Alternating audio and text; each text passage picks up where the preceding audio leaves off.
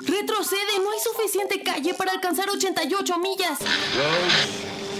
Where we're going, we don't need roads. I am your father. Here's Johnny. Vehicles!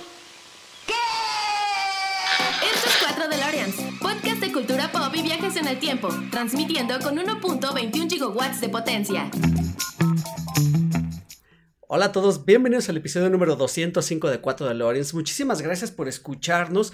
Oigan, si ustedes quieren apoyar este proyecto, les pedimos con toda la amabilidad que nos regalen un like donde sea de las plataformas que nos estén viendo. Si nos están viendo ahorita en YouTube, aquí abajo hay una manita, denle hacia la manita y una campanita donde ustedes se suscriben y eso nos va a ayudar un montón. O si nos están escuchando en plataformas de podcast, pues que nos dejen una reseña o estrellitas. Ya saben que estamos prácticamente en todas las plataformas. Y bueno, pues también que se unan a las redes sociales de, de 4 de Lawrence 4 con número de Lorenz, así como se escucha. No he estado muy activo últimamente, la verdad es que he tenido un montón de trabajo y un montón de cosas pendientes, pero bueno, ahí voy, ahí voy retomando ya, ya el ritmo, ya la semana pasada tuvimos episodio y bueno, esta semana estoy muy contento de recibir de nuevo a Darinka. Bienvenida Darinka, ¿cómo estás? Después de que no te habías presentado aquí durante todo el 2023.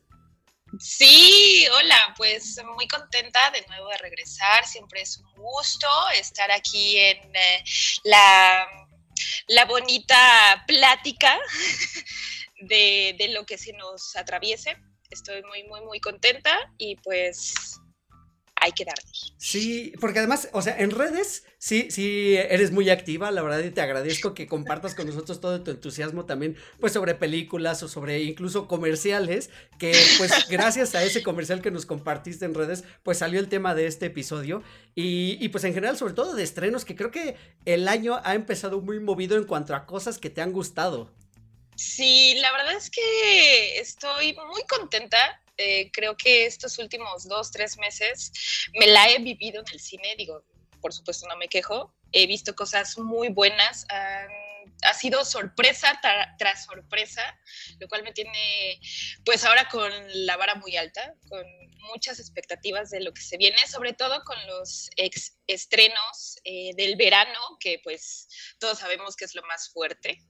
Eh, y sí, justamente como platicabas al principio, eh, para la gente nueva, si es que llega, o para la gente que pues ya está en el grupo, que nos conoce, igual, o sea, se les hace la extensa invitación a que se unan al grupo, a que lo chequen, a que eh, apoyen, a que platiquen, a que puedan este, compartir todo lo que ven, porque realmente es, eh, es un agasajo estar al pendiente de todas las tendencias. Sí, correcto, correcto. Pues que se sumen a la conversación, ¿no? Es la idea de este podcast, que hagamos conversación, que platiquemos sobre estos temas que nos gustan. Entonces, pues de nuevo, si nos quieren apoyar, si nos quieren apoyar y no les gusta escucharnos, pues vayan, denle play y déjenlo corriendo. Y regresan como en una hora y ya este, le dejan un likecito y listo, con eso nos ayudan un montón. Pero de preferencia sí escúchenos para que también nos dejen comentarios y pues nos digan, me gusta de lo que están hablando, no me gusta, me gustaría que hablaran de lo siguiente o no estoy de acuerdo con lo que dijeron, como ha sucedido, ¿no? De pronto este, hay por ahí un par de participantes que nos dicen, ah, esto no me ha gustado porque dijeron esto y esto y esto. Entonces está padre también que hagamos esa conversación y pues poder rebatir también pues las, las opiniones que tenemos. Y pues el día de hoy les decía yo que vamos a hablar de un tema que, bueno, ya lo vieron ustedes en el título del episodio, vamos a hablar acerca de este director tejano llamado Wes Anderson, porque pues Darinka nos compartió un meme en vísperas de, ¿qué fue? Como del Día del Niño, si no me equivoco, ¿no? Sí, exactamente. Eh, no, no fue un meme, perdón, fue un video, un video, un comercial. un video, sí, que se hizo referente a eh, el Día del Niño de eh, Juguetes Mi Alegría, esta compañía mexicana que ya tiene pues tantísimos años en el mercado. hicieron esta tendencia que de hecho yo no sabía hasta hace pocos días me había enterado, que es una tendencia en TikTok de hacer diferentes videos con la temática o con esta perspectiva a lo Wes Anderson. Entonces, eh, Juguetes Me Alegría sacó un comercial muy bien logrado, creo que pues, dentro del grupo muchísimos lo compartieron, eh, se dieron cuenta de, pues, del nivel también de producción que le metieron, quedó maravilloso. Eh, deben de darle una checada eh, en YouTube o bueno, en el grupo de, de 4 DeLoreans. Y pues fue así como pues salió el tema, ¿no? De hablar de alguien ahora tan icónico como lo es eh, Wes Anderson. Sí, es correcto. Y es que, digo, en, en el cine hay dos tipos de directores, o bueno, yo lo voy a encasillar en dos tipos de directores. Los directores por encargo, que de pronto hacen sus películas eh, o los contratan únicamente para llevar a buen puerto un proyecto, donde a lo mejor los, las personas de pantalón largo o los ejecutivos tienen ya una idea muy clara de qué es lo que quieren y solo necesitan a alguien que lleve a buen puerto ese proyecto y que lo, que lo dirija, ¿no? Que, que pues sea como el hombre en el set que dé las instrucciones. Y existen otros directores que pues son autores también y que tienen su sello. Y creo que, pues, directores con un sello tan particular que podamos reconocer inmediatamente viendo cualquiera de sus eh, productos o de, de sus obras, pues son pocos o son contados, ¿no? O sea, ahorita te puedo decir que Wes Anderson es uno de ellos, pero podríamos decir también que pues Quentin Tarantino es otro, o Steven Spielberg, eh, incluso James Gunn, del que platicábamos hace poquito en el grupo también, pues referente a, a la película de Guardianes de la Galaxia. O sea, es gente que tiene un sello muy particular y que lo imprime en todas sus películas. Es como su firma, ¿no? Es un poquito a lo mejor lo que fue Alfred Hitchcock, sin hacer comparaciones, porque pues no, no se trata de eso, ¿no? De igualar la grandeza o la trayectoria de uno con otro, pero, pero a eso me refiero, que son directores que tienen ese sello. Y la verdad es que el sello de Wes Anderson, más allá de las historias, porque hay quien se, quien se refleja o quien refleja su sello en cuanto a la historia y la trama, Wes Anderson lo hace de manera visual. Y creo que es espectacular. La verdad es que, pues, ver todas las obras de este director, cómo son simétricas, cómo son todas con colores muy vivos y muy hasta pastel en algunos casos, pero que definitivamente es sello, incluso que hasta las tomas no voy a decir que se ven forzadas, pero sí se sale de lo común de pronto. O sea, ver a dos personas hablando, pero una está en un extremo de la pantalla y la otra en el otro extremo de la pantalla. Y es una toma muy abierta, súper amplia, pero lo hace como para mantener la simetría eh, pues de los encuadres, ¿no? Porque vemos a las personas, vemos el, el, fondo, vemos el horizonte muy bien marcado. La verdad es que es precioso de pronto, pues, apreciar esta esta característica de las películas de, Wes Anderson. ¿Qué es lo que más te gusta de, esta, pues precisamente de este sello que le imprime? Justamente lo que decías, yo creo que eh, no solamente eh, es alguien que, que ha formado, sino que a lo largo de cada película, creo que también, o sea, ha creado ese sello, ha creado pues eh, su propio estilo, ¿no? Al, momento de filmar. Creo que en cuanto a las historias, eh, también son muy armónicas. Eh, hay entre este balance como complemento entre el drama, entre la comedia, creo que cada una de sus películas, no puedo recordar alguna en la que se me haya hecho pesada o en la que se me haya hecho de alguna forma aburrida. Creo que tiene un balance muy bien logrado, pero sin duda, lo que se lleva completamente el estilo de Wes, Anderson es eh, todos esos planos que manejan la simetría eh, en cada toma, las paletas de colores que son como representativas de cada película. Yo creo que, por ejemplo, si hablamos eh, específicamente de Hotel Budapest, podemos ver colores rosas, igual pasteles, verdosos. Si hablamos, eh, por ejemplo, de Isla de Perros, yo lo veo como en una tonalidad de grises, blancos, negros. O sea, es algo que realmente lo define muy, muy bien y es como muy claro. Eh, a veces yo lo pienso que, que son películas perfectas para alguien que tiene como un síndrome tipo TOC, o sea, que ves todo tan perfecto que no, le puedes hallar algo eh, erróneo eh, en cuanto a las tomas, a los planos, a, a lo visual que maneja. Sí, sí, definitivamente. Y que las historias, además, son muy entretenidas también. Muchas de ellas son como con vericuetos y enredos muy cómicos en algunos casos. Eh, y algunas tienen hasta algunos tintes también pues medio dramáticos, un poquito por ahí. Y, y varias son muy profundas en cuanto al fin último de, de, de, la lectura, ¿no? Después de que entras a la capa de la historia superficial, le vas rascando un poquito. La verdad es que son, son muy profundas. O sea, tenemos personajes que sobre todo que sobresalen por la soledad de pronto que sienten o por enfrentarse a cambios que a, a, los que temen adecuarse. Entonces, creo que son, son de las temáticas que ya a tocar y de las que vamos a hablar en un ratito. El día de hoy les vamos a platicar. No vamos a hablar de toda la filmografía, la vamos a revisar muy rápido, pero nos vamos a centrar únicamente en cuatro películas eh, que pues son la verdad es que muy bonitas estas cuatro películas las, las, películas las eligió Darinka, entonces nada más le quiero preguntar, ¿son tus favoritas? Digamos que es tu top 4 de películas de Wes Anderson. Sí, sí es mi top 4. Yo creo que igual podría entrar eh, ligeramente eh, Hotel Budapest, eh, pero sí se queda fuera de, de este top. Es que, híjole, la verdad es que es difícil. Yo no he visto todas las películas. De hecho, había una de estas que yo no he visto y me dio muchísimo gusto poderla revisar para este episodio, o sea, verme obligado a revisarla, porque de verdad que me pareció increíble y es una de las primeras. Entonces, si te parece, revisamos muy rápido su filmografía en cuanto a, en cuanto a películas. Tiene en, el, en 1996 su ópera prima se llama Bottle Rock, eh, subtitulada en español como Ladrón que roba a ladrón. No sé si la has visto, yo no. La verdad no, yo no la he visto. Pero fíjate que estoy viendo y ya tiene a uno de los que podría después convertirse en uno de sus actores fetiche, que es Owen Wilson.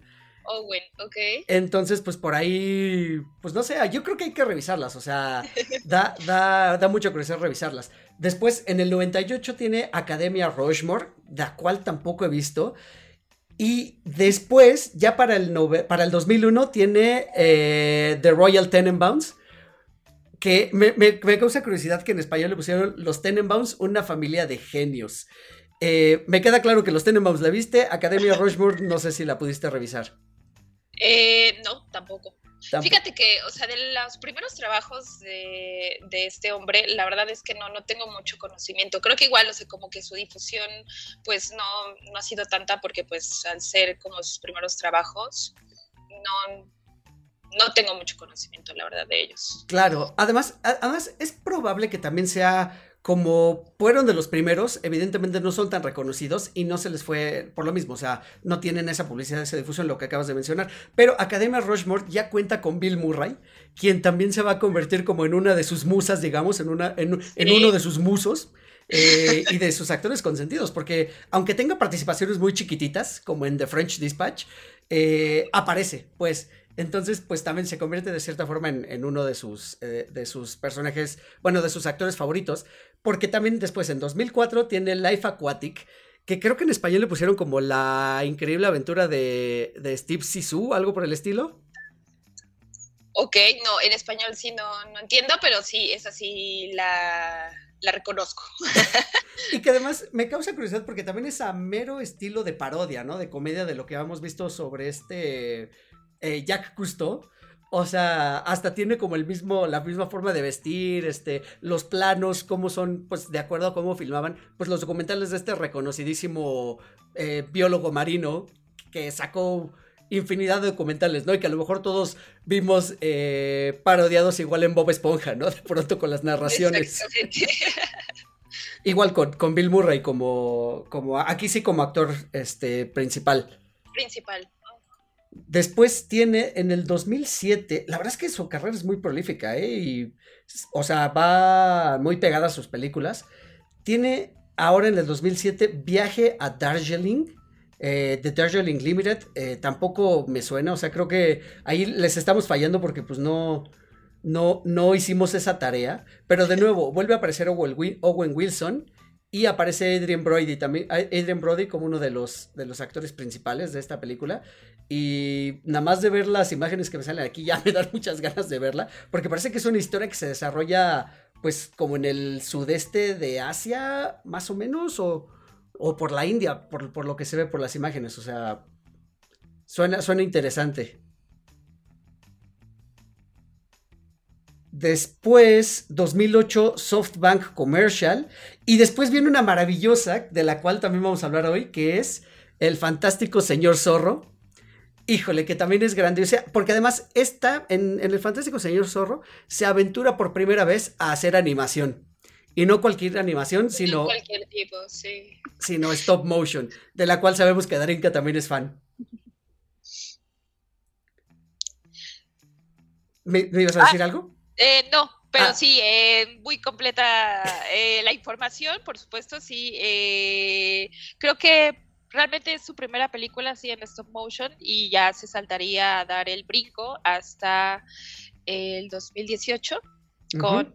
Isla de Perros. Con Isla de Perros, de la que también vamos a hablar más a detalle, porque igual, en cuanto a la animación, tiene, tiene cosas bien, bien interesantes. Después, eh, bueno, 2012 Moonrise Kingdom, de la que vamos a platicar. Después por ahí desaparece un poquito, eh, como decía Drinka, tiene varios cortos por ahí, pero ya para películas se fue hasta el 2014 con el Gran Hotel Budapest. eh, que me parece también maravillosa. George la mencionó, creo que hace un par de años, la vio por primera vez y entró en su top 5 de lo mejor que ve en el año. Y, y de verdad también es muy, muy bonita. Esta relación que tienen entre, entre el, el- el- Pues es como el concierge, ¿no? Y el bellboy del El Hotel bellboy, Budapest. sí. Uf, es, es una chulada. Y este, bueno, Isla de Perros 2018, 2021 de French Dispatch, de la cual platicábamos que tampoco hemos visto, pero la tenemos en, la tenemos en la mira, está formadita para, ahí para verla. Y me decías que estamos esperando que este año sale Asteroid City. Sí, que igual, eh, justo lo que platicábamos antes, eh, la verdad yo no recuerdo mucho la difusión de esta última película del 2021, eh, que tengo entendido que igual en eh, los subtítulos en español es La Crónica Francesa, Ujú. eh, que me quedé con bastante ganas de ver por los cortos que vi, pero por alguna razón se me fue, o sea, se me fue por completo, pero bueno, está en la lista. Y, y que además una de las características pues principales eh, de Wes Anderson, y parece que desde muy temprano en su carrera, es juntar a un grupo de actores, la verdad es que bastante notable. O sea, varios de ellos famosos, varios de ellos incluso ganadores de premios, eh, y que pues definitivamente tendría que llamar a la gente a la taquilla simplemente por verlos. O sea, por mencionar algo, eh, la crónica francesa, como, como dice Drenke que le pusieron en español, tiene dentro del reparto principal está Benicio del Toro, Adrian Brody, eh, Tilda Swinton, Lia Sidhu, Frances McDormand, Timothée Chalamet, eh, por ahí aparece Bill Murray, Owen Wilson también. O sea, y bueno, varios actores más, pero, o sea, ya con esos, o sea, te das una idea de, pues, la calidad de, de reparto que tiene. Sí, de hecho, por los pocos que recuerdo también, eh, para esta próxima película que se estrena eh, ya muy pronto, de hecho, pues va a estar Scarlett Johansson, está Margot Robbie también, eh, está Bill Murray, porque Bill Murray. Exacto. Este, eh, y bueno, me parece que también está Tilda otra vez, o sea que son los recurrentes. Eh, de hecho, eh, aunque no esté en sus películas, eh, digamos, eh, o bueno, en todas sus producciones, de hecho también están las animadas, así que sí, o sea, es alguien que ya tiene una línea de actores y con ellos se queda. Sí, sí, no, y se super antoja porque mira, por ahí aparece Jason, Jason Schwartzman, que participa con Wes Anderson desde su primera película. Este, Sí. ya lo mencionó Scarlett Johansson, Tom Hanks, Jeffrey Wright, que, que ha sido este. Pues ha sido recurrente de series últimamente, ha salido en muchas series eh, recientemente. Tilda Swinton, Brian Cranston, que es quien es un consentido del, del público por el papel que hizo en, en, en Malcolm y en Breaking Bad. Este, Edward Norton, que pues Oh, es verdad, sí, sí, sí, sí. O sea, realmente tiene un gran reparto. No, eh, me estaba olvidando de esa parte también de Tom Hanks. O sea, ya con ellos creo que pues es un sí rotundo a, a que debes estar viéndola en el cine. Sí, no, y es que incluso, mira, los, los que podrían ser como actores un poquito de, de- del siguiente escalón, o sea, está Liv Schreiber, que si no le suena, es el que interpreta al hermano de, de, de Lobezno, de Logan, en las películas de Wolverine. Está Hope Davis, que también es una gran actriz. Está Maya Hawke, eh, quien es la hija de Ethan Hawke y Uma Thurman y que es conocida por, por Stranger Things. Está Steve Carell, que me parece que es un... Él sí es de los este, top, Sí, o sea... también. y nunca había participado con Wes Anderson, entonces vamos a esperar qué participación hace. Está Matt Dillon, que también pues yo creo que es como uno de esos actores de reparto, pero que siempre está presente por ahí, o sea, que, que hace buenos papeles. Y fíjate nada más también, más abajito, como decía, Margot Robbie, está William Dafoe eh, y Jeff Goldblum, o sea, literal es una lluvia de estrellas esta película. Sí, creo que tiene, como ya lo decía, es una eh, expectativa muy alta. Esperemos que, bueno, esté a la par de lo que son las historias eh, de Wes Anderson. Yo creo que no va, no va a defraudar, o sea, con eso, ese toque que siempre maneja entre humor, entre comedia, entre sí, un poco de drama y situaciones pues eh, cotidianas. Creo que también lo que me gusta mucho pues es esta onda como de representar muy bien eh, cómo responden las personas pues ante pues situaciones ordinarias, ¿no? O sea, a veces no todo es gris, a veces no todo es rosa. Eh, lo hace de una forma como muy variada, o sea, eso es lo que lo hace divertido, entretenido, y es una fórmula que le funciona bastante bien. Sí, y ahorita que mencionas el humor, Creo que el humor es especial porque no es el humor gringo tradicional, situacional o de pastelazo. Hay comedia física, sí, pero tampoco es como tan exacerbada. Me parece que sí, cuando hay comedia física viene acompañada de diálogos previos. Y casi todos, y es como más bien un remate al, chiste, casi todos los chistes son hablados. Y, y la verdad es que los diálogos son son maravillosos porque no se siente, y creo que aquí es gran mérito del director, no se siente que el actor esté como buscando el timing para decir su línea sino que cuando hablan los actores entre ellos, de verdad se siente como una conversación bastante natural. Aunque sea un chiste que va a rematar con alguna bobada, eh, de verdad que creo que la forma en que están escritas las historias, que muchas de ellas son de Wes Anderson, eh, la verdad es que me parece muy, muy inteligente. O sea, creo que el humor destaca mucho en estas, en estas películas. Y sobre todo, que casi siempre el mensaje al final es. Pues sí, es, es, es como una. No, no, no es metáfora, porque no son metáforas, sino son. Ah, ¿Cómo se llaman cuando, cuando, cuando viene un cuento con una lección al final? Se me fue ahorita la palabra absolutamente. eh, eh bueno, seguro por ahí hay alguien afuera que nos está gritando, se le dice de esta manera. por favor, ayúdenos. Si usted sabe la respuesta, mándenos un comentario. Exacto, exacto, exacto. Es el momento de que nos diga, tonto, se dice de esta manera. Pero vaya, es, es, eso, siempre nos dejan una enseñanza a sus historias y creo que eso es pues bastante loable de parte de Wes Anderson. Y entonces ahora sí, Drenka, ¿te parece bien si entramos a revisar estas películas que, que pues tuviste bien recomendarnos para el día de hoy? Eh, me gustaría empezar por la más, digamos, la, la más viejita y que yo no esperaba encontrarla en plataformas y resulta que está en Star Plus y es eh, The Royal Tenenbaums o los Tenenbaums. Una familia de genios.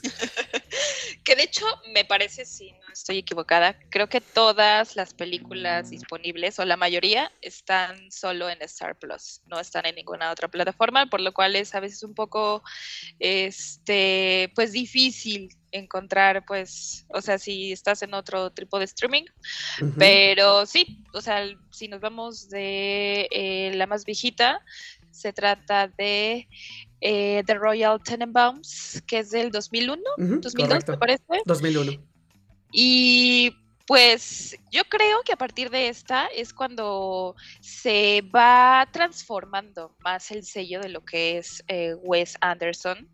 Eh, creo como decíamos, o sea, esta, esta forma de crear todo muy armónico, o sea, estos colores y de hecho también como saltarse a algunos de ellos, o sea, manipular solo ciertos colores en las tomas eh, y que además le da como ciertas, eh, le da ciertas ese cierto toque visual a específicas escenas, que igual ahorita lo vamos a desarrollar un poco más, pero bueno, o sea, y en la historia en la que se centra pues en una familia un tanto excéntrica, eh, en la que el patriarca de la familia eh, pues parecen ser como de una de un estatus acomodado, por así decirlo, en el que son eh, tres hermanos, que es Margot, Margot, eh, Chaz y Richie, en el que, bueno, están como eh, las peripecias de estos tres hermanos que eh, empieza la historia cuando son siendo pues niños y todos tienen algún tipo de este de don o son niños superdotados, ¿no? O sea, cada uno como en rubros muy específicos. Eh, y bueno, pues su padre de buenas a primeras decide dejarlos, eh, pues lo cual da como esta nota dramática a la familia, en la que también vemos a la esposa que es eh, Angélica Houston. Angelica Houston y se ve grandiosa. Sí, claro, con una gran, gran actuación como solo ella lo sabe hacer. Y pues también de eh, Ginny Hockman como Royal, eh, como el padre, que también creo que lo logra bastante bien.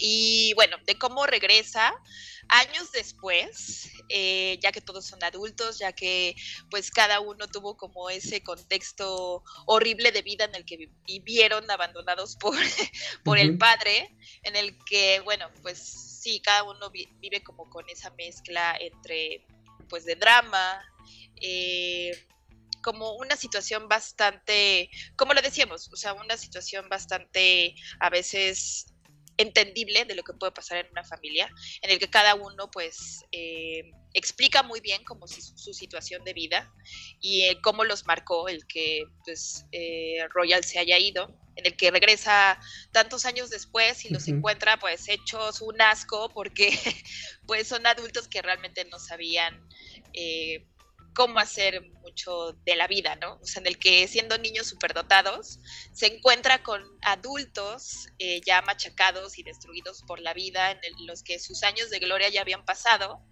y pues ahora tratan de hacer lo posible por sobrevivir. Sí, sí, fíjate que esta película es de las que yo les mencioné que no había visto y me dio mucho gusto verla porque, pues sí, parece una historia como común y que se ha explorado varias veces. O sea, incluso podría parecer como la historia de redención de un padre ausente que quiere regresar a recuperar el tiempo perdido. Sin embargo, no va por ahí la trama en sí, sino que para llegar a eso pasan infinidad de situaciones que de verdad son hilarantes en algunos casos y en otros casos son de pues de darte topes así en la cabeza así de cómo puede estar pasando esto, ¿no? Empezando por la separación de los padres que se separaron más nunca se divorciaron y eso es muy importante para la trama también. Eh, con un Jim Hackman como mencionabas espectacular en cuanto a su personificación de, de Royal Tenenbaum, Royal que es un adinerado literalmente pues que le vale el resto de la gente, o sea, es muy egoísta. eh, Incluso estos dones de los hijos, pues los aprovecha de alguna manera también, o sea, y que sabemos que no es un padre cariñoso. Entonces, definitivamente toda esta actitud, pues tuvo que haber repercutido de una u otra manera en estos niños genio. Que si bien uno era un as para los negocios, el otro era una estrella del deporte a su corta edad, y la otra era una dramaturga así genial a sus 12 años, y que por falta del apoyo paterno y de esta incluso menosprecio, porque Royal los menosprecia de alguna manera, o sea, se aprovecha de ellos y los menosprecia, entonces es, es como una situación pues hasta dolorosa si lo viéramos en otro contexto que no sea de la comedia que estamos tratando el día de hoy, porque esta, pues esta película sí es pues más comedia que otra cosa. Eh, porque incluso las características de los muchachos son, son exaltadas, eh, digamos, a lo grande. Tanto como cuando son niños, incluso les pone como cierto sellito a cada niño, porque como vamos a ver un, un- un lapso de tiempo donde ellos son niños y luego crecen y los vemos adultos, pasan cerca de 20 años, ¿no? Algo por el estilo en la, Sí. en la trama. Entonces, evidentemente tú tienes que reconocer qué personaje es cuál y por qué es tal, o sea, por qué es como es cuando es adulto. Entonces, está muy padre que, por ejemplo, este Richie, el que era campeón de tenis, pues siempre sale con sus, sus Su lentes, su bandita de tenis, este, o sea, todo eso está, está increíble. O el sello incluso de, de Chaz, que es interpretado por este, Ben Stiller. por Ben Stiller, en un muy buen papel también. Eh, creo que Ben Stiller es el que peor la pasa en esta película, pero ya llegamos a eso. Pero me gusta que su sello es que cuando él crece, sus hijos son igualitos a él cuando era niño. Entonces, está padrísimo todo eso. Pues, ¿cómo los vas ubicando, no? Y a una Gwyneth Paltrow que está bien, incluso antes de que se le botara la canica. Eh, pues, pero la vemos bien, incluso la vemos como, como, como una chica desenfadada que, pero no sabemos si está atrapada en el desenfado a propósito o, o realmente pues está como en una depresión de la que no, no, no logra salir. Entonces todas estas características creo que las plasma muy bien el director en, en la cinta. Ahora, perdón. Sí, totalmente. O sea, era solamente lo que quería contribuir.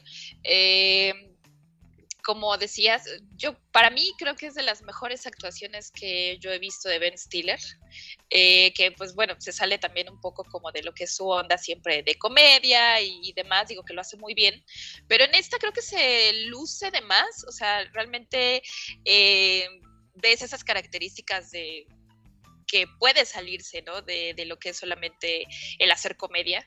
Eh, y bueno, también ese toque como cómico eh, y bueno, que la armonía también, o sea, de los personajes y en las que pues se les nota también cómo es que cada uno lucha, o sea, con sus propios problemas, con sus demonios, en este caso también este, de Margot, eh, en los que también e, está como la distinción bien marcada hacia ella porque en la película se dice que ella es adoptada. Entonces siempre ella está detrás de los hermanos y también está esta onda en la que ella se refugia mucho más con eh, uno de ellos, que es eh, Richie, por el que al final pues termina teniendo ahí unas cosas, este, pues un tanto complicadas, o sea que llegan ellos eh, a enamorarse, que desde niños, ¿no? El acompañamiento y el estar juntos,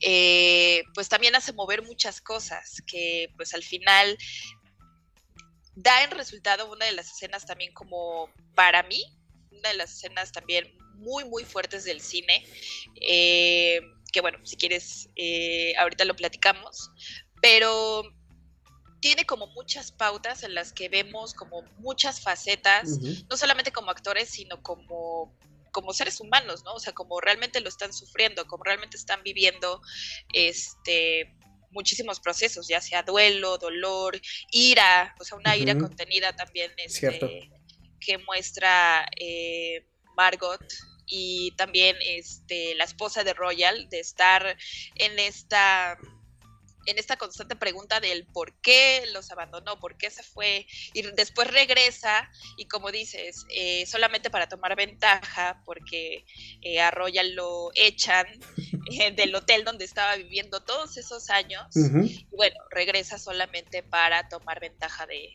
pues, de su familia.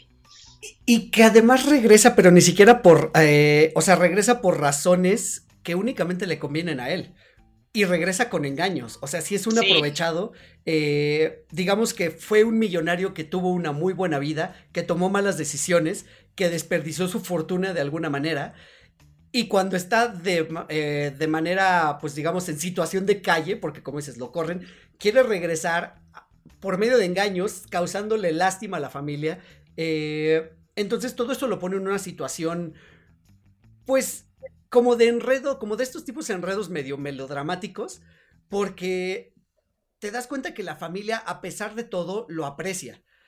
Quizá no con esa sensación de, de realmente un amor de, un hijo a un padre, pero a final de cuentas, yo creo que lo que nos da a entender un poquito aquí, o la lectura que yo lo doy, es que al final, pues son, son su sangre, ¿no? Excepto por, por eh, Margot, pero los demás son su sangre y pues lo, lo en especial Richie y esta Ethelyn, que es la esposa, como que lo, lo quieren, pues lo quieren arropar un poquito, ¿no? Y viene esta lucha entre ellos, entre pues Margot que no, no está de acuerdo porque a Margot le fue terrible con él y está Chas que también tiene un resentimiento pues enorme.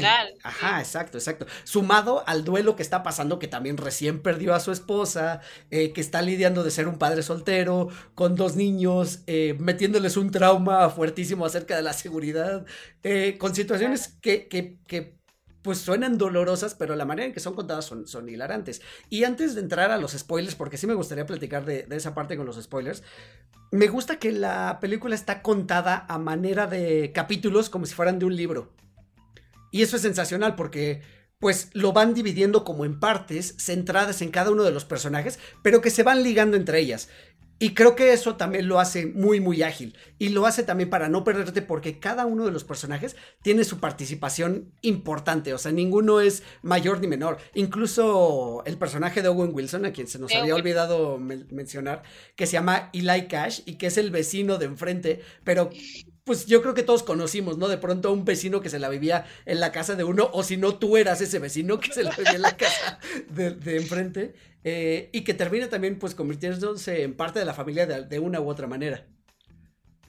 Sí, y que como dato curioso, eh, me parece que Owen, eh, no estoy segura si fue Owen o fue Luke, o fue colaboración entre, entre los dos hermanos, hicieron la historia junto con eh, Wes Anderson. Entonces es como eh, una colaboración de ideas y que, bueno, pues creo que también tiene, toma mucho sentido justamente como por la historia de vida de eh, los hermanos Wilson, que pues no ha sido tampoco como del nada fácil, pero que de nuevo, o sea, representan como situaciones sumamente complicadas.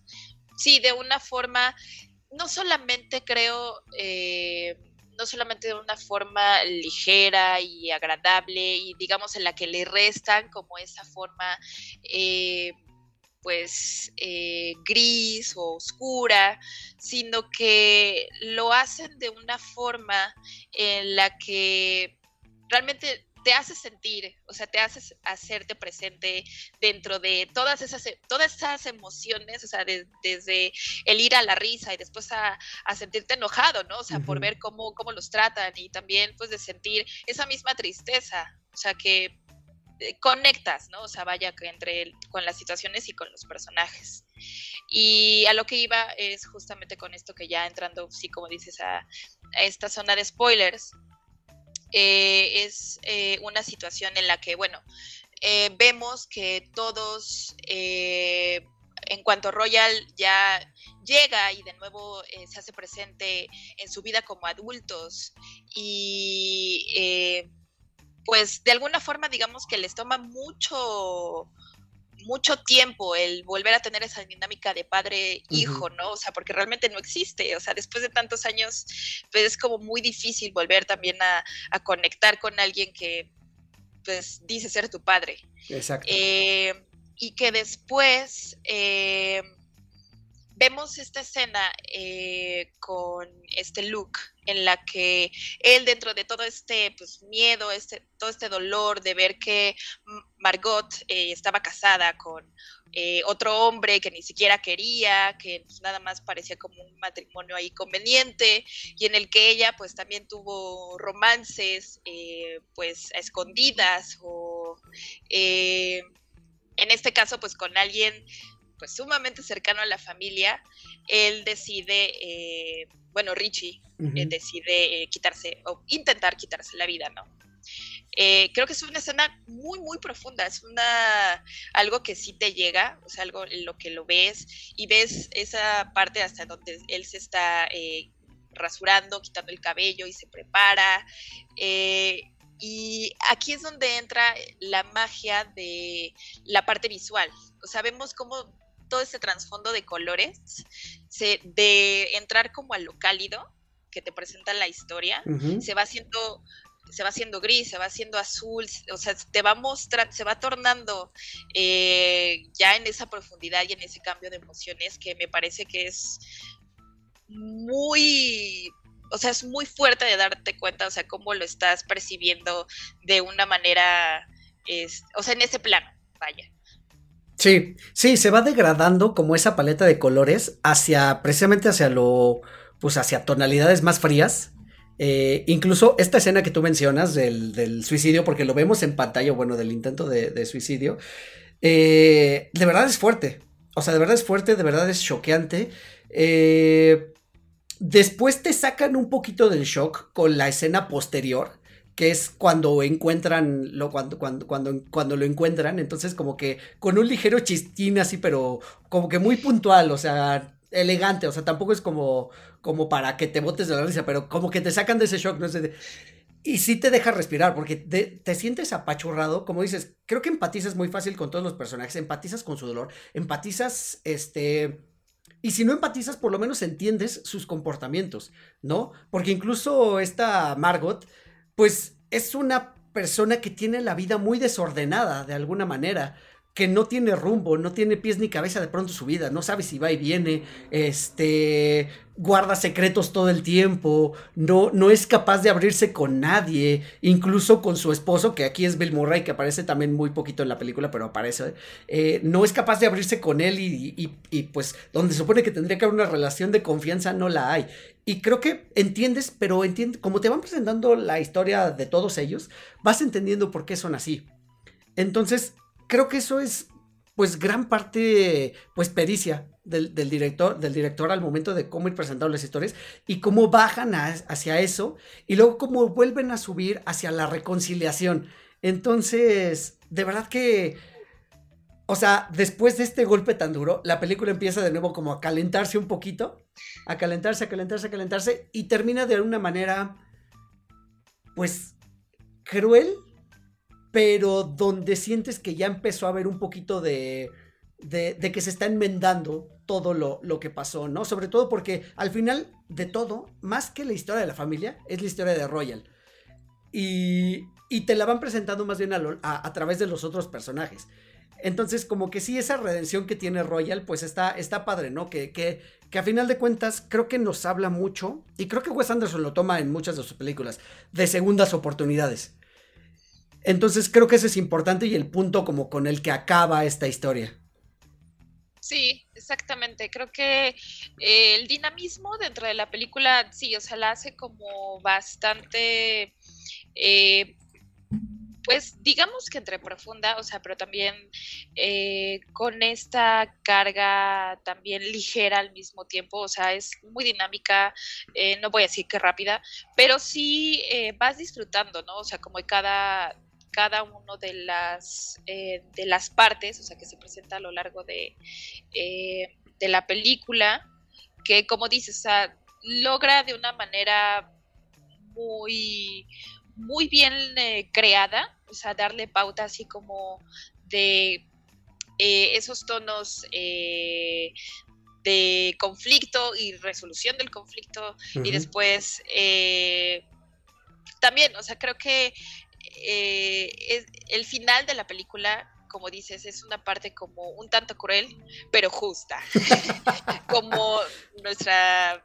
Eh, como, como, lo es la vida en sí, o sea, porque al final no, no esperarías, y creo que también lo vemos, no esperas un final feliz de eh, este director, o sea, eso no existe, pero existe una culminación de la historia Sí. Eh, en tiempo y forma. Sí, y creo que el punto final de la, de la película es, este, es increíble porque te siembran como un pequeño detallito a manera también de chiste en el guion y que después lo retoman para, para el final, o sea, no lo dejan como un cabo suelto, sino lo retoman para el final. Y pues cierra maravilloso, o sea, a mí me, me, gustó mucho, por supuesto que me hizo soltar algunas lágrimas, me dio sentimiento algunas de las escenas, me choquearon otras, me reí también en otras, o sea, fue una montaña rusa de emociones, la verdad es que... Pues muy recomendable, o sea, son de esas películas que son tan ágiles que se te pasan volando, porque además no es larga, dura una hora con 40 minutos, ya con todo y créditos, entonces, pues se puede disfrutar muy, muy, muy, muy fácil. Y pues bueno, para que no se nos haga el tiempo muy largo, ¿qué te parece si nos brincamos a, la siguiente? Claro que sí, que en este caso sería este el maravilloso eh, señor Zorro, para decirlo completo en español. Eh, y bueno, de esta película también creo que ha sido como de esas sorpresas también que ves en el cine. Yo recuerdo haberla visto como sin mayor expectativa. Eh, cuando ves el, o cuando yo vi al menos el póster en el cine, me imaginé que iba a ser como una producción de lo más... Eh, chafa, por así decirlo, que no iba a tener como mucho sentido, que sí, de hecho iba a ser como una historia un tanto eh, simple para niños eh, sin mayor este sin mayor trascendencia, pero vaya que me dio una tremenda cachetada este, en la boca, exactamente para callarme, porque la verdad es que es una historia maravillosa y eh, me parece que también está basada en un libro eh, del mismo nombre eh, y pues que se centra en el personaje principal que es el señor zorro. y bueno, para empezar con esto, lo que más lo que más me gusta de la estética ahora que, hizo Wes Anderson en esta película fue que les da esta caracterización a tanto el zorro como a todos los animales una caracterización humanoide, o sea, con, eh, pues sí, gestos y eh, características de humanos, como el vestirse, como, eh, bueno, pues, el hablar, el, que tengan, pues, ciertas actividades, ¿no? O sea, como si fueran realmente, este, humanos. Y se centra en que pues eh, el zorro es realmente aún tiene la, naturaleza de lo que es ser un zorro, se la vive robando gallinas y este, animales para sobrevivir, pero nos muestra que ya está a punto de formar una familia, que eh, en, esta, en este mismo discurso semi-humano está este temor de, su esposa, de decirle que no quiere que se enfrente pues a los peligros, ¿no? De, que lo casen, porque siempre está ese peligro eh, que conlleva ser un zorro, pues que seas casado. Entonces, eh, da esta pauta en la que después él decide y, perdón, se sacrifica por su nueva familia, que, en la que transcurren, eh, me parece que son dos años, eh, y que te lo cuentan que es, eh, son 12 años en años zorro, como años perro, años zorro, años humanos, bueno, pasan dos años en las que, pues igual, o sea, en esta actitud ya tiene como esta apariencia casi casi de oficinista, en la que pues, tiene un trabajo común y corriente en un periódico, eh, con su familia, con uno de sus hijos, eh, con la esposa, y pues hacen planes para seguir eh, trascendiendo. parece que quieren mudarse, que quieren empezar una nueva vida. Y bueno, es una toma de decisiones que, que no van saliendo nada bien, que creo que lo, lo hacen de una forma muy, muy divertida. Eh, es una historia muy cómica, muy eh, llena de detalles también, o sea, estos detalles y esta calidad en la animación, en el stop motion, se me hace un deleite, o sea, realmente es una obra visual que la disfrutas fracción por fracción de segundo. Sí, es que en cuanto a lo visual, o sea, de nuevo es Wes Anderson, pero ahora llevando esa estética a, a una escala pequeña. Porque pues todos sabemos que, la, que, el, stop motion se hace con marionetas o con muñequitos de plastilina. Eh, pues hay como variedad de, de, formas de hacer el stop motion que es una labor titánica, lo, lo, hemos, este, ya lo hemos platicado cuando hablamos de Pinocho, cuando hemos hablado de animaciones, sabemos que es una labor titánica hacer eh, cuadro por cuadro de estos muñequitos moviéndose, entonces por ese lado pues conlleva ya un, un mérito. Gran trabajo, sí. Exactamente, y, y, algo artesanal, algo artístico que ya, ya en sí es de apreciarse. Ahora, en cuanto a los eh, animales antropomorfizados, me encanta porque sí los pone antropomorfizados, pero no dejan de tener características animales en cuanto a su comportamiento. Es decir, cuando comen, comen literal como animales, sin querer ser peyorativo. Este, o sea, les sirve la comida y, o sea, como que se atascan de la comida. O cuando discuten entre ellos, por ejemplo, cuando discute el señor zorro con su abogado, que es un tejón o algo por el estilo, se muestran los dientes y se gruñen y eh, se dan vueltas así como que se están estudiando. Eh, Sacan las garras, sí. Exacto, exacto, exacto. O sea, me parece maravilloso todo eso también. Me gusta también que guardan una proporción con el mundo humano, es decir, es un zorro antropomórfico, pero no es gigante, o sea, no es del tamaño de una persona, porque como también hay humanos en la historia, pues los humanos son grandes y los animales son tamaño animal, o sea, son pequeñitos, porque además son animales que viven pues en madrigueras debajo de la tierra. Entonces también eso, pues es increíble, ¿no? O sea, cómo ponen un árbol como ejemplo y de qué tamañito es el zorro comparado con un árbol que lleva años ahí, este, ahí plantado. De verdad que sí, o sea, visualmente, visualmente la primera impresión que podría dar es que es una película simplona o simple. Si las comparamos a lo mejor con las películas de Pixar o, este, o las animaciones un poquito más, más recientes, más actuales, eh, donde vemos planos donde la cámara gira y hace cosas muy locas. Aquí pareciera que son cosas muy simples, pareciera que los personajes se mueven casi únicamente en, en, posiciones de horizontal, este, horizontales, pues de izquierda a derecha, de derecha a izquierda, arriba abajo, y pareciera que no hay profundidad. Cuando la hay, la verdad es que se ve muy chistoso porque se mueven como en planos relativamente extraños para como lo que estamos acostumbrados. ¿Sabes qué? Yo lo comparo con un videojuego noventero, más o menos, donde te daban esa sensación de profundidad, nada más poniendo el personaje un poquito más lejos.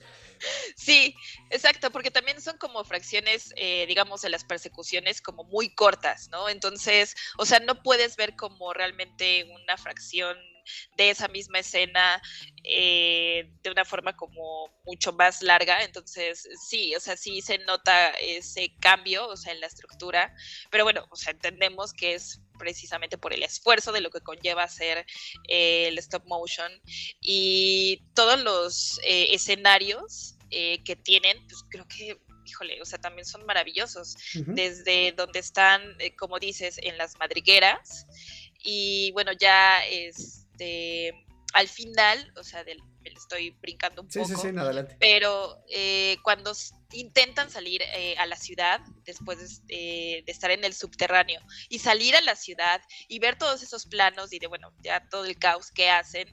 Y también eh, esta recreación de los escenarios de los supermercados, en donde ellos están bailando, bueno, me parece una locura, o sea, es muy, muy bello el cómo puede transformar, como dices, o sea, una historia que sí podría parecer de lo más simple, pero que igual, o sea, tiene un trasfondo pues un tanto más eh, profundo, pero también lo hace de una forma sutil, o sea, tiene esa delicadeza entre hacer eh, pues una historia, eh, una historia con mucho sentimiento, o sea, con mucho, con mucha calidez, o sea, porque también creo que es de esas películas que que te deja este sentimiento de que eh, quisiste también como ver más, ¿no?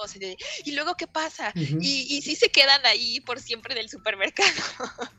Sí, sí, y es que, o sea, ya si nos vamos un poquito de la historia más profunda, creo que tú lo resumiste muy bien, o sea, es el señor zorro que al principio es de una manera, es, es, es un rebelde también de cierta forma, eh, que vive la vida a gusto, únicamente vive al día casi casi, o sea, roba lo que va a comer y no se preocupa más allá.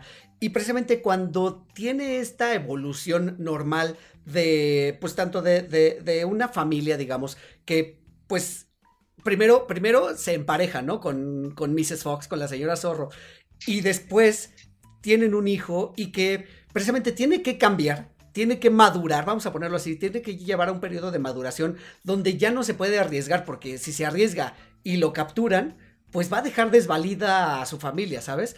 Entonces, de pronto ya verse, ¿sabes qué pasa? ¿Dónde pasa más o menos similar? En Los Increíbles con Mister Increíble, que tiene que dar ese cambio a ya no soy un superhéroe, aquí ya no soy un ladrón, un cazador, ahora soy un hombre de oficina y pues es lo que hago, ¿no? Y me tengo que dedicar a eso. Y de pronto sentir como esa crisis de la mediana edad, de ¿qué pasó conmigo? Yo era un aventurero y ahora soy un señor aburrido detrás de un escritorio. Y querer volver a las andadas. Y que eso es lo que conlleva que se desaten pues ya ciertas situaciones que sí ponen en riesgo no solamente a él, sino a su hijo y a toda la comunidad en la que, en la que viven. Entonces, eh, vaya, o sea, creo que te lleva a ponerte a pensar así de cuáles son los riesgos y realmente vale la pena que yo en mi crisis de la mediana edad me quiera comprar una motocicleta, ¿sabes? Sí, claro, o que quiera volver a, entrar al mismo traje de superhéroe. Sí, como dices, de Los Increíbles. Qué gran película, por cierto. Este... También, también, ah. también, también. Y, y, y, nada más rápido, antes de cerrarte el micrófono, esta parte donde el hijo de, del señor Zorro pues siente que no vale para su padre y que todo el tiempo está buscando como esa aprobación. aprobación. Y que se ve acentuada por la llegada del primo Christopherson, que pues es, es, es como quizá todo lo que, lo que Ash, el, el zorro hijo, quisiera hacer. Eh, y ver cuando y ver precisamente cómo, cómo, el señor zorro pues ve también con admiración a Christopherson, ¿no? Porque también es, es un poquito lo que él no ve en su hijo, ¿sabes? Entonces como esas frustraciones y esa búsqueda de aprobación paterna, pues de nuevo, o sea, llevan a que también la situación se complique y que se resuelva de pronto hasta de maneras ya, pues hasta trágicas en un punto. Claro, sí, como, como mencionas, eh, toda, toda esta serie de eventos, o sea, creo que los maneja perfectamente porque pues, son situaciones que igual, o sea, a cualquiera lo puede vivir, a cualquiera le podría pasar y que lo ha experimentado, al menos, eh, si no propiamente, pues eh, lo ha visto en alguien más. De nuevo, estas tendencias y con este sentido, o sea, de, de mostrarlo, o sea, con, con el con este sentido, pues también eh, de emoción humana, ¿no? O sea, de, de sí, de cómo eh, su propio hijo, pues también se siente desplazado, ¿no? Al la llegada de, de, su primo y ver, ver que necesita esa aprobación constante eh, de su padre. Y pues también el de, del zorro, del señor zorro, de tomar ese tipo de riesgos, también como, no solamente como dices, de esta crisis de la mediana edad, sino también creo que entre reencontrarse con ese lado salvaje que él habría, habría creído que estaba perdido, esa emoción, pues sí, de, volver a hacer lo que hizo hace unos ayeres.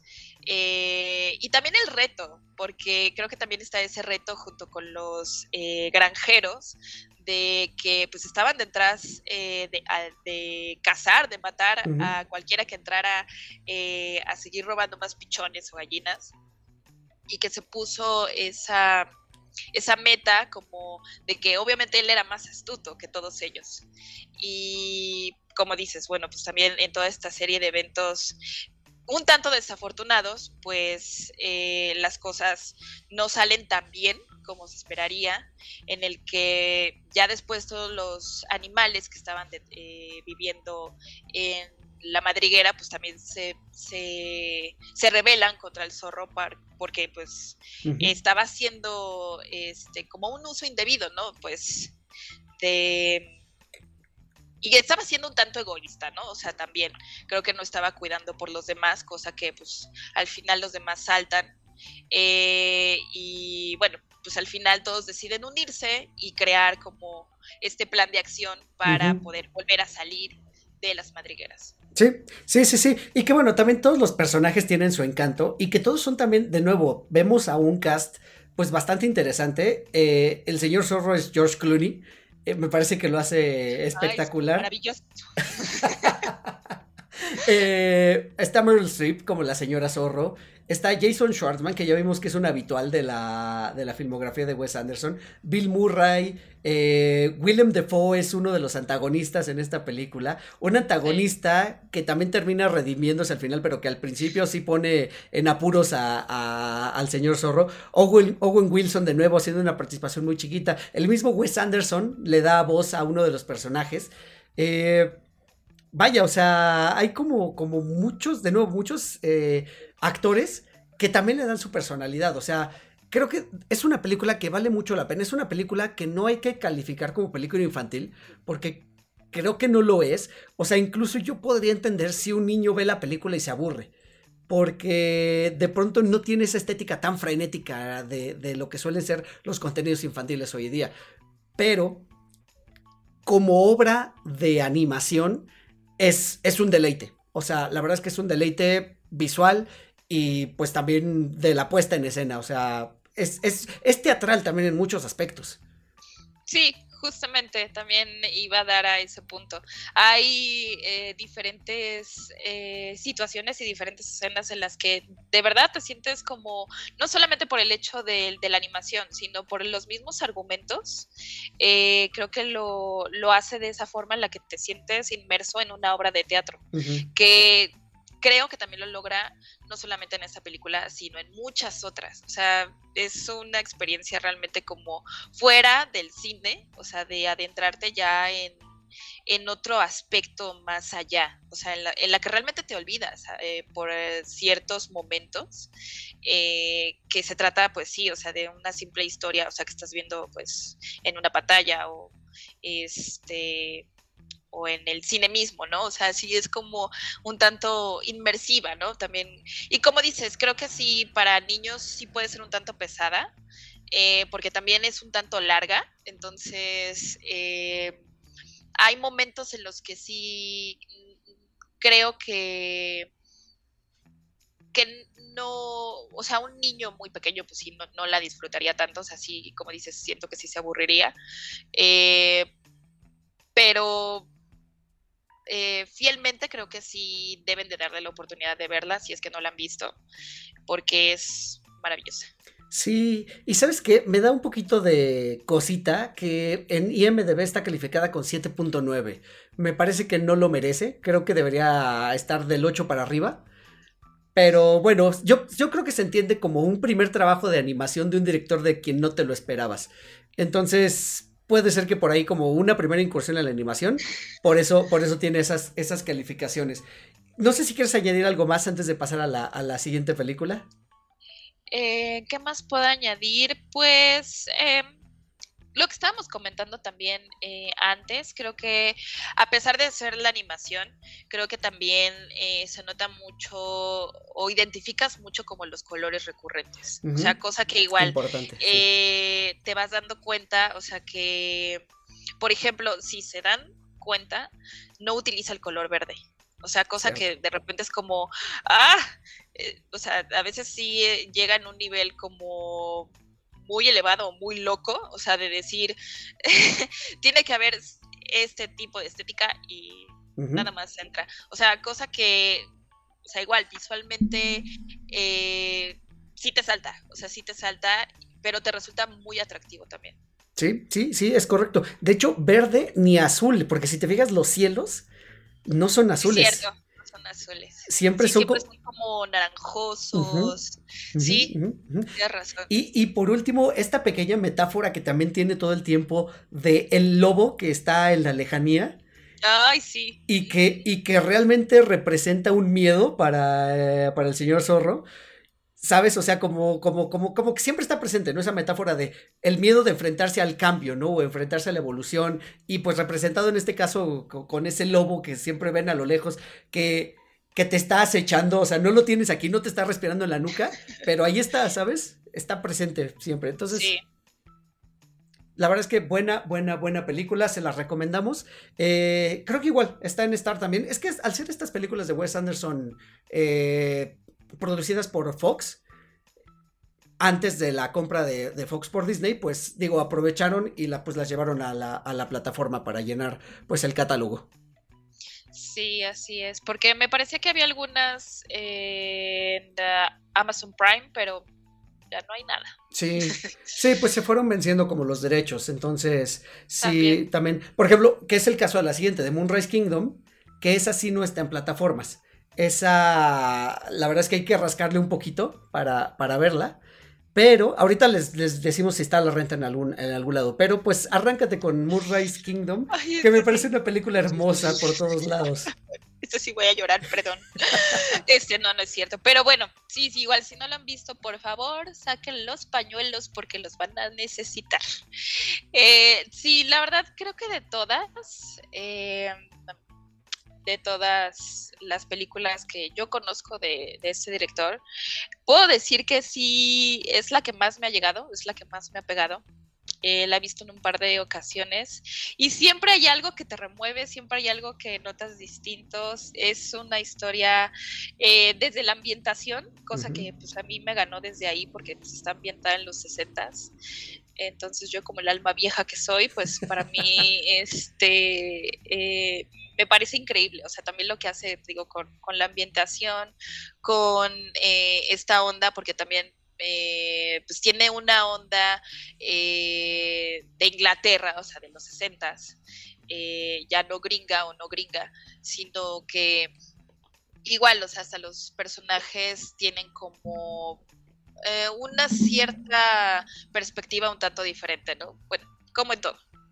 Y pues la historia eh, creo que también es de las primeras en las que se centra como en una pareja de niños, eh, Sam y Susie, que pues igual, o sea, se conocen, que tienen una relación, digamos, a distancia, que pues, en ese entonces solo podían tener eh, una relación como eh, con cartas, exacto, y pues eran amigos por correspondencia, exacto.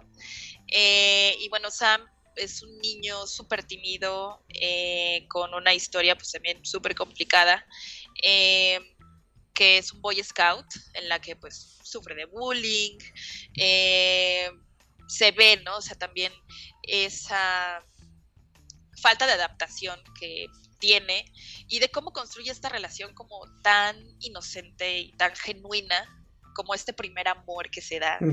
Es el primer amor exacto, o sea, que, sientes eh, o que, que, conoces, que vives aún eh, siendo niño, ¿no?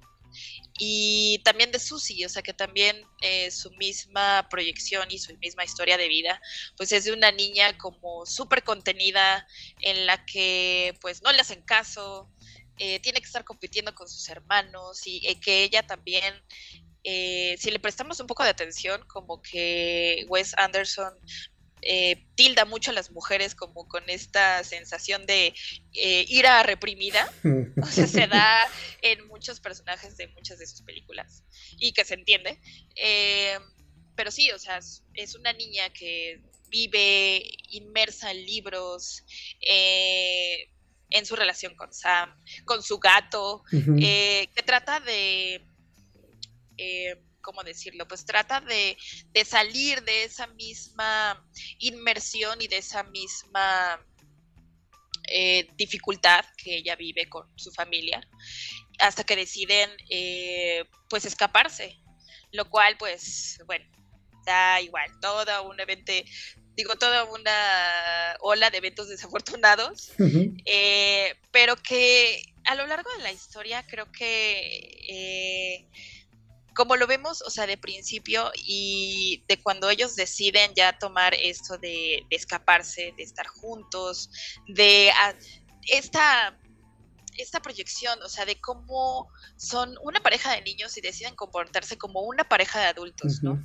Y se, se descubren el uno al otro y descubren, eh, pues, muchas de estas formas eh, de esta primera interacción, o sea, de amor o de cariño con alguien que trata de entenderlo, híjole, e, es algo muy conmovedor, o sea, que que lo vas viendo, que te va atrapando, que te va llenando de entre ternura, entre de preocupación, ¿no? O sea, de ellos porque son unos niños, o sea, y los ves tal cual este perdidos en el bosque, que muchas de esas veces no saben qué hacer. Eh, su primer pelea. Eh, y sí, o sea, estos niños jugando a ser adultos y de cómo también a la mala tienen que eh, portarse o convertirse por un momento en adultos y resolver una serie de conflictos más avanzados. Creo que solamente una película como esta logra hacerlo de una forma tan bonita, tan espléndida y también por, por momentos de una forma pues también tan triste. Sí, fíjate que me gusta de lo que mencionas de estos dos personajes principales, de Sam y Susie, que ambos son parecidos en alguna forma, o sea, son parecidos en cuanto a que son como problemáticos y son malentendidos por su entorno, pero que vienen de pasados muy diferentes eh, entre ellos. Como tú dices, Sam viene de una tragedia familiar donde quedó huérfano y, y Susie viene de una familia pues que no es rota para nada. Sin embargo, sí ella es minimizada porque estar, eh, como decías, eh, compartiendo el espacio con otros tres hermanos menores que seguramente se llevan toda la atención y toda la energía de los padres. Entonces, me gusta que puedan confluir y que realmente se sienten entendidos entre ellos. Y eso es lo que los une. O sea, los une eso, que, que, que finalmente encuentran a un alma gemela, voy a entrecomillar, que los comprende. Y que sea la que, la que, la forma en que se da la relación sea de una manera tan inocente y tan pura y tan pues, ¿cómo se le puede llamar? O sea, como tan verdadera, ¿no? Tan real. La verdad es que se, se siente bien bonito. O sea, está muy padre porque ninguno de ellos tiene intenciones eh, malas, ni pretensiones malas del uno sobre el otro. O sea, realmente es mutuo el acuerdo que tienen de ayudarse, de acompañarse y de verdad que tienen miras al futuro, a lo mejor sobre esa inocencia, miras al futuro de pasar el resto de sus días juntos. Lo cual lleva la situación a un extremo muy divertido porque esta onda del escape, pues está chistosa porque se van a escapar en una isla que, que, un narrador al principio nos dice, mide tanto por tanto, ¿no? O sea, como que no tiene mucho lugar a donde ir. Eh, los van a encontrar y también eso pasa, cuando salen las partidas de búsqueda, pues los encuentran. Y eso los lleva también a, como tú decías, a, serie, a, a una serie de eventos desafortunados que pues van desembocando en situaciones que son obstáculos que ellos tienen que librar. Y, me gusta también porque de alguna manera la relación que ellos tienen inspira tanto a los que serían sus antagonistas en un principio, como a los que son los adultos responsables de otros en otro momento. Entonces, está bien padre porque terminan inspirados por ellos. Eh, o sea, vemos, por ejemplo, a un Bruce Willis sensacional, eh, como este policía, pues un policía de pueblo quieto, ¿sabes? O sea que no, no tiene mucho trabajo que hacer, no tiene mucho que resolver. Tenemos a Edward Norton, que como me recordó al, a, Sam Rockwell en Jojo Rabbit. O sea, siento, siento que tiene ciertos paralelismos con, con ese mismo personaje, como, como este jefe de tropa scout, pero unos scouts muy militarizados de alguna manera. Eh, o sea, Bill Murray de nuevo, Frances McDormand como una madre, pues una madre preocupada, o sea, realmente preocupada por, por su hija. A, Tilda Swinton, que podría, vendría a ser como, como la, la, antagonista o la figura de autoridad en esta, en esta película. Eh, o sea, en serio, creo que pues toda esa magia y ese misticismo de estos dos niños, pues termina envolviéndonos a nosotros como espectadores y, a, y, y al, al, resto de los personajes, ¿no? Al grado de hacerlos luchar por ellos. Entonces, la verdad es que está, sí, sí es una película muy, muy bonita. Y, de nuevo, como tocar estos temas de, pues, del cambio, de, de, de enfrentarse a adversidades, de sentirse abandonado lo estés o no lo estés, o sea, porque a pesar de que ellos dos son muy similares, ven el mundo de maneras distintas. Eh, ¿cómo dices? ¿Qué es lo que los lleva de pronto a tener su primera pelea como pareja? o sea, son situaciones, pues, que te causan gracia por eso, ¿no? Son como, como si fueran niños jugando a querer ser adultos. Entonces, pues sí, la hace, la hace muy, muy especial. Sí, la verdad es que Sí, es, es, una gran película. O sea, de, yo creo que podría entrar fácilmente dentro del top 10 de mis películas favoritas de toda la vida. Eh, porque realmente, eh, fuera de la enseñanza, o sea, fuera de la historia y demás, eh, igual, o sea, el trasfondo de esas emociones, de, de esa de esa ensoñación, o sea, que también eh, se vive, ¿no? O sea, desde la perspectiva de ellos como niños, de lo que quieren llegar a lograr, de lo que quieren eh, el uno con el otro, ¿no? Como dices, es un amor muy genuino, muy transparente, muy puro. Eh, entonces, a pesar de, sí, de ser completamente diferentes, como que se refugian, ¿no? O sea, también cada uno con el otro. Y, y también e, esta ahora sí que esta, eh, este final que le dan, o sea, esa transformación en el que después, eh, bueno, de que se ven eh, realmente como eh, se ven envueltos en que ya los van a atrapar, en que ya cada uno está por su lado y eh, pues tratan de separarlos y que al final este, pues ellos siguen luchando por estar juntos y eh, pues hay una serie de cosas que igual, o sea, tornan, se torna la tragedia de una forma súper cómica, hilarante, divertida. Este, en la que, bueno, al final de cuentas, ellos pues sí terminan juntos. Eh, Sam, eh, de hecho, termina adoptado por el sheriff, el alguacil de Pueblo Quieto.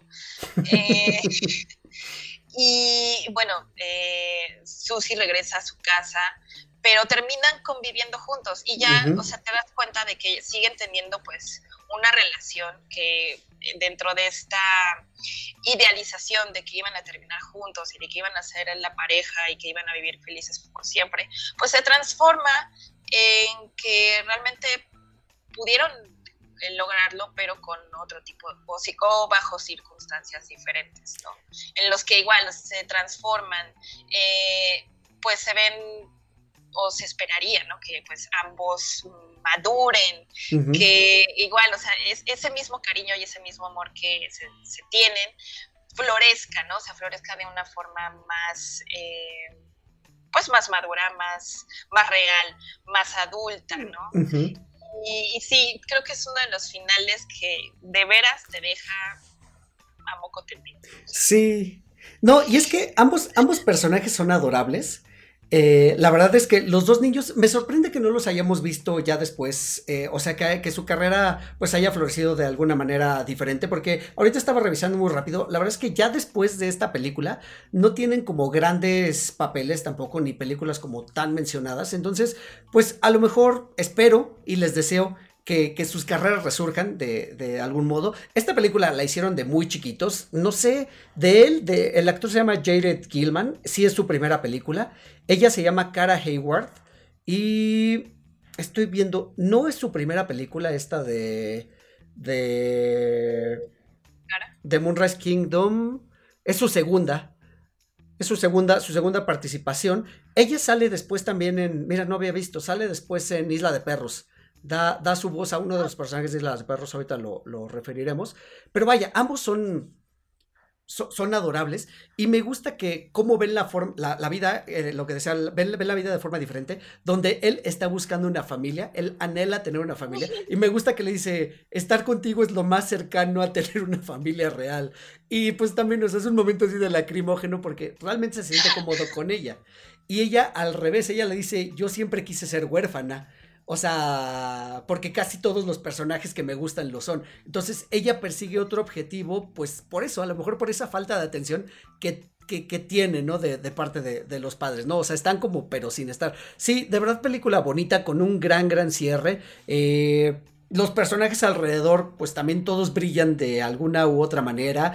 Incluso el, primo este que los caza, porque hay una parte donde, donde los cazan también de una manera simbólica. O sea, todo eso pues repercute al final en la historia y, y eso, esa enseñanza de que, ok, pueden estar juntos, pero hagamos las cosas de una manera que sea, pues, no quisiera yo decir convencional, pero sí que los acontecimientos vayan ocurriendo de forma natural y que no sean forzados, ¿no? Porque al escaparse, evidentemente, todo se iba a, terminar forzando de una u otra forma. Exactamente. Sí, eh, creo que el cierre da justamente a eso, ¿no? Y, también como que la...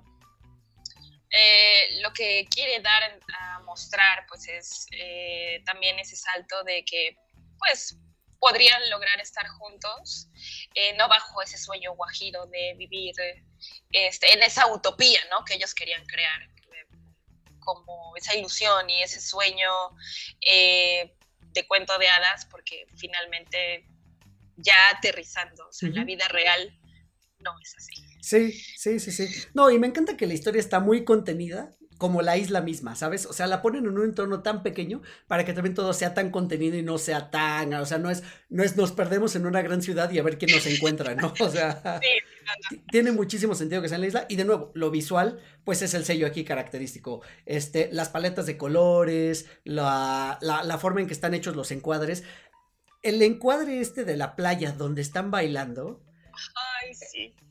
Precioso, o sea, es, de verdad una, una chulada porque están ellos al centro y vemos, pues, digamos, la, pues la grandilocuencia o lo magnífico que, que, es el mar que está frente a ellos, ¿sabes? O sea, lo pequeños que son ellos comparados con lo grande que es el mar. Ya no digamos con la isla, sino con, con el mundo que tienen ellos de frente. Sí, y otra cosa que me hace falta agregar, creo que también, eh, y se da no solamente en esta, sino en la mayor eh, parte de las películas también de, de Wes Anderson, es eh, la banda sonora. La banda sonora también es una joya. Cierto. Y sobre todo también de esta, de esta película. Cierto, cierto, sí lo es, sí lo es. Y además que aquí va acompañada de música clásica. eh, entonces, pues como que le da una intención diferente también a la, a la película. De verdad es que muy buena. Les recomendamos que la vean. Está a la renta. A la renta está en Google Play por 20 pesos, por 25 en Microsoft, por 40 pesos en Claro Video. eh, en Cinepolis Click, que todavía existe, 40 pesos, y por 50 pesos en Apple TV. Entonces, bueno, hay forma de verla. De verdad, si no la han visto, no les hicimos gran spoiler en realidad. eh, y creo que aunque les hubiéramos hecho, la historia en sí misma se disfruta. No, no hay necesidad. O sea, no hay grandes giros de tuerca, no hay grandes sucesos, sino como que se va viviendo el momento poco a poco y lo vas saboreando. O sea, de verdad que es, es gran, gran, gran película. Así es. Y, y, Bellísima. ¿Y te parece si cerramos con la última recomendación que nos trajiste el, el día de hoy? La más reciente también eh, de, las, de las que vamos a platicar hoy, la, la penúltima, porque digamos que la última fue de French Dispatch, eh, la penúltima Isla de Perros, y Wes Anderson retoma la animación stop motion, con lo que les dice, no me importa que mi otra película no les haya gustado, yo vuelvo a hacer animación con este estilo.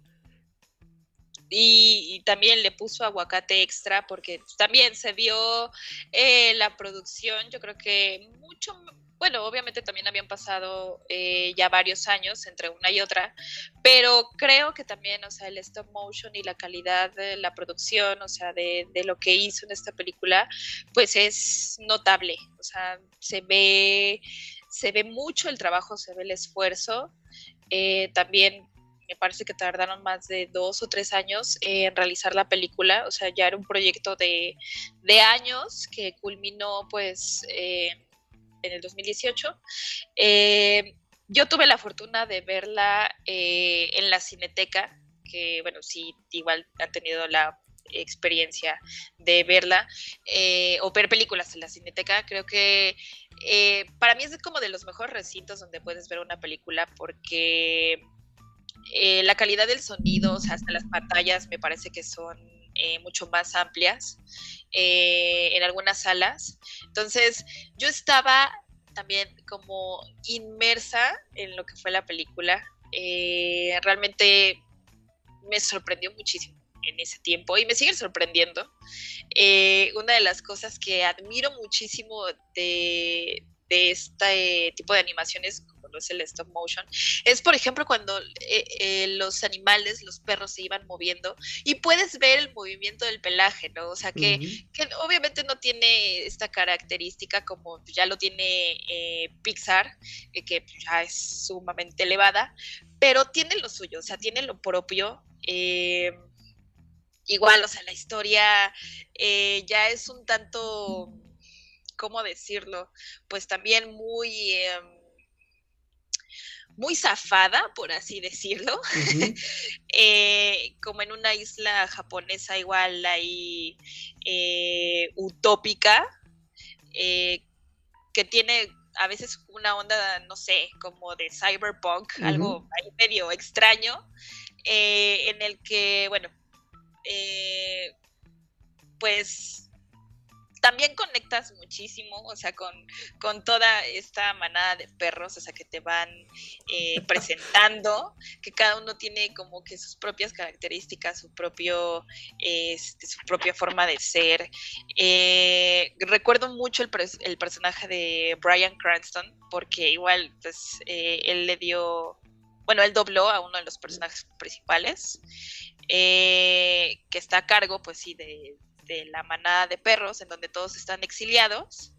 Y también, o sea, el trabajo de doblaje me parece igual increíble, o sea, estás bien inmerso eh, hasta en los mismos eh, chistes que hacen, en, cómo, eh, hasta en cómo los propios actores van ladrando y los reconoces al ladrar. es de veras, yo creo que ahí esta sí la pondría en mi segundo lugar del top, top 3, porque encima estaría Moonrise Kingdom pero sí es una película que debes ver, sí o sí. Y es que, es que, o sea, esta película, bien lo dices, o sea, es una, es una locura absoluta, es una fantasía, 100%, eh, una fantasía que viene de la mente total de Wes Anderson, metiéndose a un mundo, eh, más allá de la animación, que sea situada en Japón, también lo hace mágico, ¿no? Porque, pues, aquí en el podcast hemos hablado ya mucho de que la, la cultura oriental es es este, más bien asiática, es muy distinta a la nuestra. ¿Sabes? O sea, sí, definitivamente es otro planeta comparado con el nuestro, ven la, la, vida de otra manera. Entonces, que se haya situado allá, pues la verdad es que le da esos toques como de fantasía que de pronto solo los asiáticos saben hacer, ¿no? O sea, en el anime, pues se especializan en hacer historias de este estilo, o, o últimamente que nos ha permeado mucho el cine coreano o las series coreanas, pues hacen las cosas de manera muy distinta a lo que estamos acostumbrados. Entonces está muy padre que sea allá. Ahora, punto importante y punto súper a favor de esta película es que como está situada en Japón, pues las personas hablan en japonés. Entonces es maravilloso que hablan en japonés y que no necesitas que te pongan subtítulos y que cuando los hay o cuando hay un doblaje es eh, al inglés, es, es como de manera natural y te lo recalcan desde el inicio. Es decir, aquí los personajes van a hablar en, japonés y solo los vas a ver en inglés o vas a escuchar los diálogos en inglés cuando haya un intérprete de por medio. Y eso me parece una genialidad. Eh, que no necesites esas traducciones para entender pues el contexto general de la historia. Y por otro lado, que te digan que lo único que se iban a traducir al inglés son los ladridos de los perros pues es maravilloso también. O sea, es donde entra ya este trabajo de voz actoral de, del reparto, que el reparto también es extenso y reconocidísimo. Para empezar, este grupo de cinco perros, que los cinco son perros alfa, y que hacen una manada, o sea, imagínate eso, una manada de perros alfa, o sea, es grandioso. Y además que todos ellos tienen nombres pues precisamente de jefazos, ¿no? O sea, es, es Chief Brian Cranston, este Rex, que es Edward Norton, King por Bob Balaban, que fue el narrador de Moonrise Kingdom, que la platicamos hace un momento, Duke es Jeff Goldblum y Boss es Bill Murray. Y que la única forma en que un grupo de perros alfa se pueda poner de acuerdo es por medio de la democracia es la cereza del pastel. O sea, votan para todo. Y me parece un chiste que es recurrente, pero que es, es mágico también.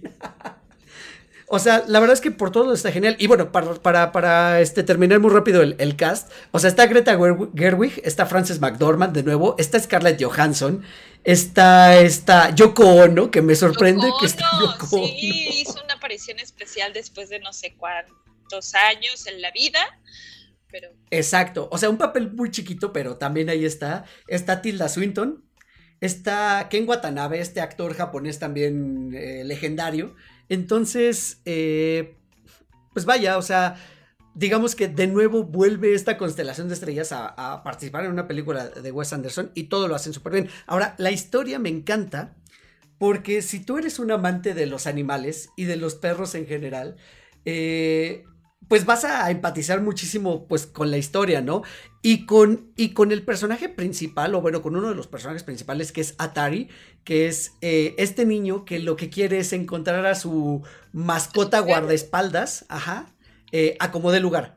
Porque me gusta esta locura, ¿no? Que todos los perros fueron desterrados de, de, de Japón y los mandaron a esta isla de, de basura porque el, régimen que está en el gobierno es amante de los gatos. Entonces, pues qué mejor antagonismo, ¿no? Es entre gatos y perros.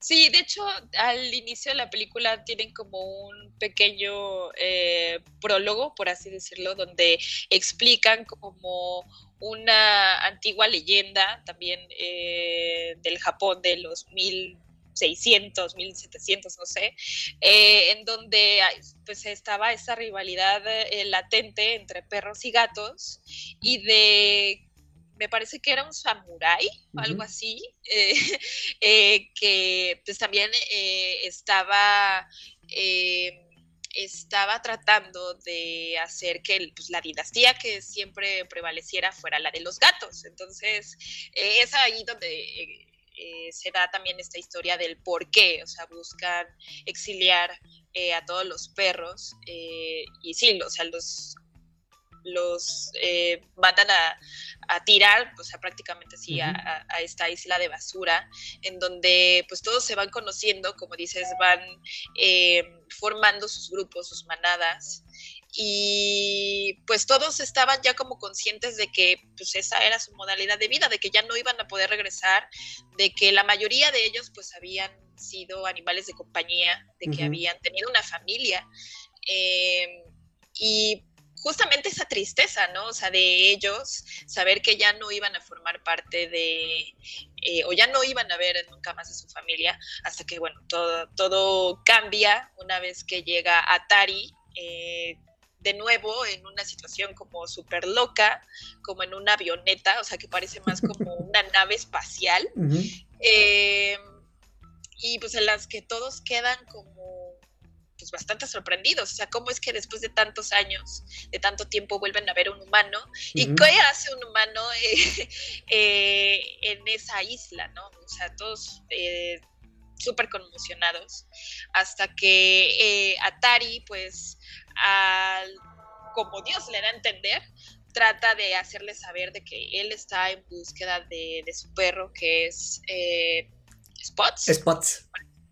Eh, sí, y pues todos, eh, o la mayoría, ¿no? De ellos, igual dentro de esta lealtad eh, que pues siempre se dice que prevalece en el perro, tratan de ayudarlo para buscar a, Spots, a su perro guardián, que era realmente como el perro de la dinastía, de su familia, el perro guardián, y que bueno, de hecho, si vemos pues también la historia de, de Atari, pues se lo arrebatan, ¿no? Estando él en el hospital, o sea, también de la forma más trágica posible, en la que le dicen que ya no va a volver a ver a su perro, que se despida de él y que prácticamente lo dé por muerto, ¿no? Pero pues él dentro, o sea, se aferra a querer volver a encontrarlo, se escapa del hospital y hace toda esta maniobra eh, súper loca y súper extensa para poder eh, llegar hasta la isla y pues sí, o sea, estar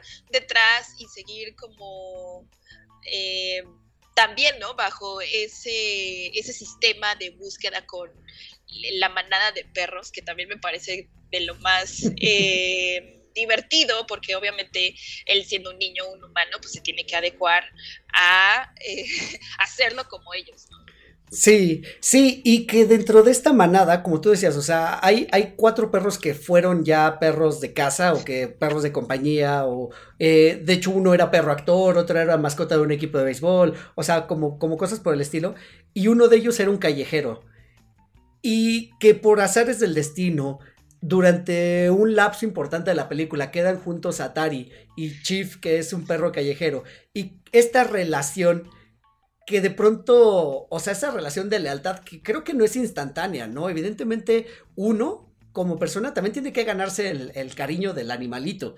Entonces, eh, me gusta cómo se va dando esa relación poco a poco, cómo, cómo, Atari quiere forzar las cosas, o sea, que ve un palo y se lo avienta, esperando que se lo traiga de buenas a primeras. Eh, me da mucha risa. Me gusta, es que me gusta mucho el meme donde, donde una persona avienta el, una pelota y el perrito se la trae, y le dije, ay, te traje tu pelota, no la vuelvas a aventar, pinche menso. Entonces, o sea, como, como ese tipo de cosas, ¿no? Que, pero que se tiene que ir dando una relación, pues poco a poco, no es instantánea. O sea, no es de, ay, ya tengo un perro, lo acaricio y ya va a hacer todo lo que yo le diga, ¿no? O, o me va a demostrar lealtad solo porque sí, sino cómo se va, pues sí, cómo se van, pues igualando las cosas al punto de que Chief, pues de nuevo, también por azares del destino, va a terminar sustituyendo a, Spots, que es el perro, el perro original de, Atari, ¿no? Y que después tiene un pequeño giro de tuerca, que nos dicen que hay ahí cierta relación entre estos dos perritos. Pero también me gusta que Spots es muy propio en no abandonar sus labores. Sí. Y que tiene Sí, un... todo el tiempo. Ajá, súper bien paradito y de lo más estricto y sí, o sea, un pe- lo que veríamos un perro sumamente entrenado, ¿no? O sea, un perro este, de esos de élite, sí, y la diferencia obviamente con Chief, eh, que pues sí, o sea, que durante mucho tiempo que fue eh, callejero, como dices, o sea, construir esa relación de confianza y en la que Chief pues de, en un principio trata de decirle a los demás que no, o sea, que no tienen por qué ayudarlo, que no deberían de ayudar cuando los humanos fueron los que eh, pues les hicieron todo eso, ¿no? O sea, prácticamente los exiliaron, entonces, ¿por qué tendrían que ayudarlo? Pero bueno, de, de nuevo, dentro de este voto democrático, pues deciden, deciden hacerlo y, y Chief, eh, pues digamos que se ve eh, envuelto, ¿no? En decir, eh, o en dar su pata a torcer, porque, pues, eh, obviamente el niño Atari eh, realmente buscaba ayudarlo y también buscaba eh, crear esa conexión con él. Entonces también es una forma muy bonita en la que vemos, sí, o sea, cómo nos relacionamos justamente con los animales. Y que me parece una gran lección en cuanto a no generalizar, o sea, en todo, ¿no? En la vida. O sea, últimamente creo que el mundo está muy polarizado y es, si no eres de los míos, estás contra mí, ¿no? Sí. O generalizar de todos son de esta manera, todos son de aquella forma. Y en este caso se da, o sea, para Chief todos los humanos son malvados. Porque pues a Chief no le fue bien con los, con los humanos, o sea, prácticamente era el más débil de la camada, lo votaron prácticamente desde muy cachorrito, se, la- se tuvo que valer por sí mismo, eh, se nota que no lo trataban bien, ¿no? Y los otros perros, a pesar de que los desterraron, de que sí hubo humanos que dijeron, vámonos a volar con los perros porque así lo manda el gobierno, porque les... Ah, porque además dentro de la historia está bien padre que les implantan una enfermedad creada en un laboratorio para hacerlos parecer más peligrosos. eh, o, o que pues están básicamente, o sea, nadie quiere relacionarse de pronto con un animal enfermo. Entonces, estos perros dicen, no, pero si Atari pudo venir hasta acá, se robó un avión, o sea, violó cuantas reglas de seguridad se hayan podido y está aquí con nosotros, es porque, pues digamos que ellos le tienen fe a la humanidad, ¿no? O sea, Atari como que representa la humanidad y este, pues sí, que eso, precisamente que no se vale generalizar en, en todos los casos. Sí, sí, exactamente. Y que bueno, también, eh, pues fue justamente Atari el que les dio esa segunda oportunidad, como bien lo hablamos, eh, pues a todos ellos de regresar, de saber que eh, si existía esta enfermedad eh, impuesta y que pues ese miedo colectivo, ¿no? Del por qué ellos eh, ya no podían estar conviviendo con humanos, pues se da todo igual, todo este giro en el que empiezan pues a ponerles antídotos, ven que es sumamente seguro volver a estar con, con los perros y pues es gracias a él, o sea que como dices, en esta representación de del salvador de, o el restaurador de la fe, ¿no? Eh, para la humanidad o en este caso para pues esta especie, eh, les da eh, les da esa nueva historia, ¿no? En la que ya todos vuelven a regresar y muchos de ellos regresan con sus familias y que también es como muy emotivo, ¿no? Eh, y como hasta el mismo Spots, eh, pues le cede el lugar este, a Chief y él decide pues eh, también muy propiamente ahora tomar como responsabilidad con, con su familia, ¿no? Porque eh, tiene una nueva camada, bueno, tiene cachorritos, entonces deciden a lo mejor eh, formar eh, una nueva historia con una nueva familia. Sí, sí, y que también sabes que, que retrata y critica muy bien el maltrato animal, porque hay escenas de un grupo de parias que nos dicen que fueron utilizados para experimentación Sí, y que los pobres perritos, la verdad es que se ven algunos hasta un poquito grotescos por, por cómo los diseñaron, pero que no está nada lejos de la realidad. Eh, la crueldad animal definitivamente existe, aunque quisiéramos erradicarla, y hay gente muy malvada. Hay gente muy malvada, eh, pues que incluso hasta lo hace por placer, ¿no? En el caso de la experimentación, pues Quizá porque es como por, por, por, por este, principios científicos, por este, buscar algunas soluciones a lo que tú quieras, ¿no? Que no deja de ser cruel. Pero gente que simplemente es cruel con los animales solo porque sí, de esas historias vemos millones. Y, que, y que creo que aquí se ven muy, muy bien reflejadas eh, y son criticadas precisamente por eso. Y que pues creo que valdría la pena que les sigan tocando para erradicar esa, ese tipo de actitudes, ¿no? Entonces, pues nada, nos enseña que al final un animalito una vez que te sea fiel, te va a ser fiel toda la vida.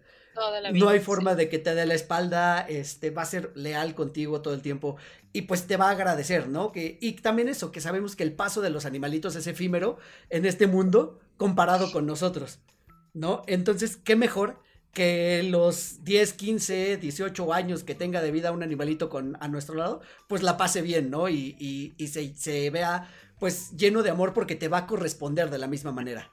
Entonces, creo que eso es lo que vale la pena y lo que vale la pena del mensaje de esta película, ¿no? Y de nuevo, pues la estética sigue siendo Wes Anderson. Eh, los perros están maravillosamente bien diseñados. Fíjate que ahora que la vi, la vi la semana pasada, me daban ganas de buscar, ya no lo hice porque sé que si los encuentro los voy a comprar. Figuritas de los perritos, o sea, por ahí debe de haber, porque de verdad me gustan mucho. Sí, están muy bien logrados, están muy, muy bien hechos. Eh, ya sabes que yo soy dealer de monitos, así que yo te los puedo conseguir.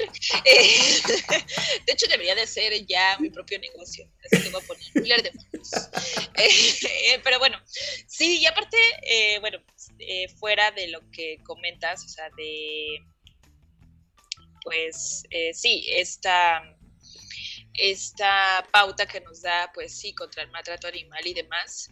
Creo que la historia, de nuevo, está súper bien hecha, es muy divertida, o sea, de verdad hay, hay muchos momentos en los que no paras de reír. Eh, también, o sea, me parece como sumamente original eh, como dices, o sea, el, cómo lo pudieron o cómo lo pudo eh, visualizar así como en una isla específicamente en Japón, eh, con este toque también pues eh, futurista por ciertos momentos. y pues sí, también ahora como, o más bien que en esta película, cómo fue que se aventó y también eh, lo quiso recrear, pues, eh, de nuevo con stop motion. ¿Por qué no hacerlo a lo mejor con una animación tradicional?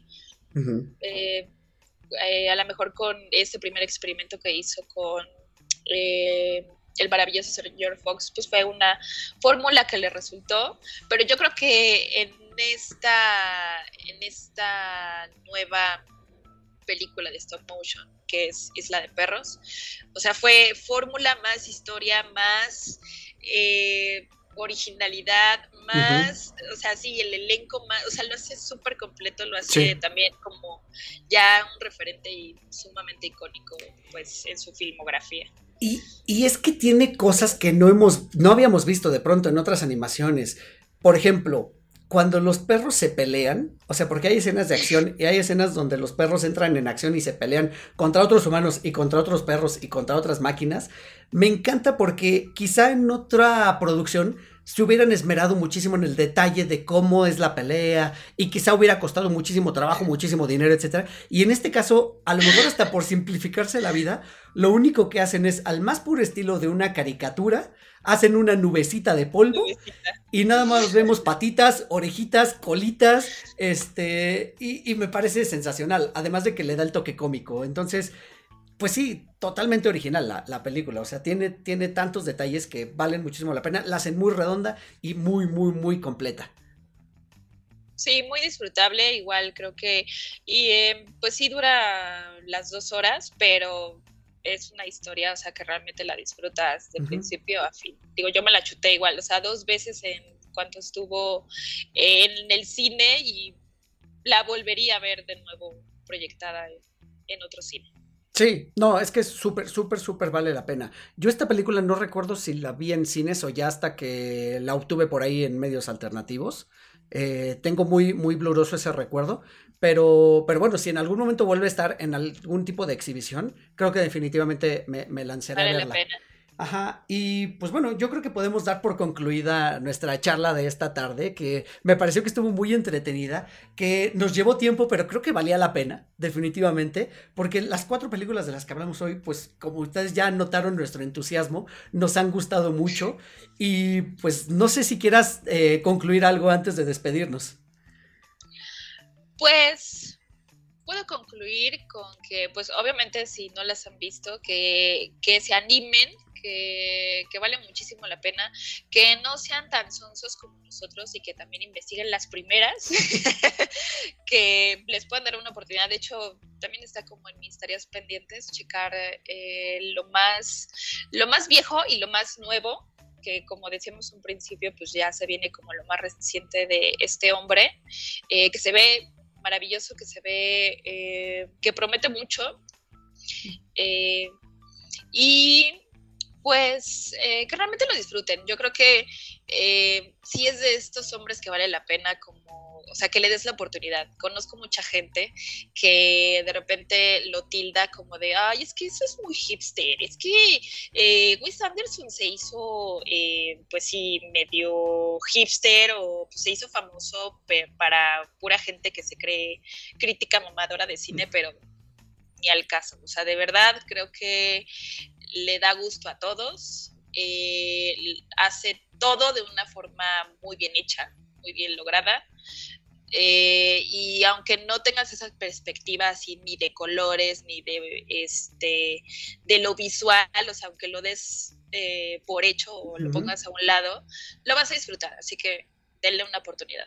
Sí, sí, yo voy a diferir totalmente con esas opiniones porque creo que hay eh, hay creadores, hay autores muchísimo más pretenciosos, ¿no? Que luego hasta sus mismas historias se los terminan comiendo. Y, no es el caso de Wes Anderson, porque las historias están muy bien, muy bien planteadas, son muy sencillas, son muy redondas, son conscientes de sí mismo. Eh, o sea, no deja que, que, la historia vuele por sí misma, sino la contiene, la atrapa y abre y cierra todos los, los, los, nudos que va, que va creando.